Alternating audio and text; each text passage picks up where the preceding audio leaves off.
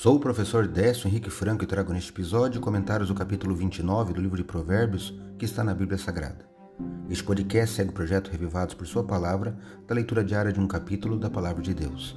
Me acompanhe aqui, onde iremos ler toda a Bíblia.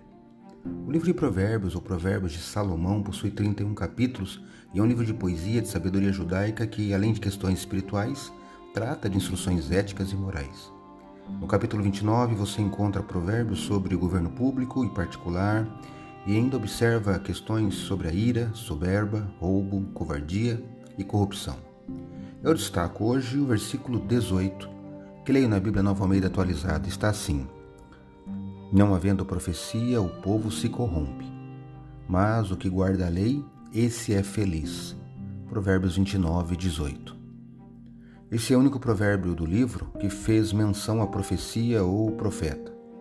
Na primeira parte, a afirmação do sábio é que quando não há visão ou profecia, o povo se perde.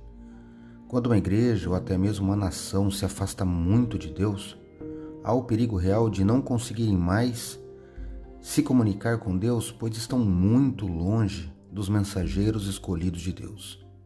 E na segunda parte, o provérbio afirma que quem guarda a lei é feliz.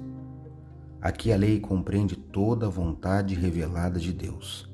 Acredite, quando a vontade do Senhor é seguida, seja na família ou até mesmo no país, há prosperidade e alegria.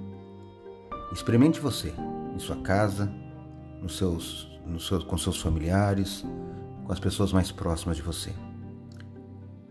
Acredito, como disse o salmista, que a palavra de Deus é uma lâmpada que ilumina nossos passos e luz que clareia nosso caminho.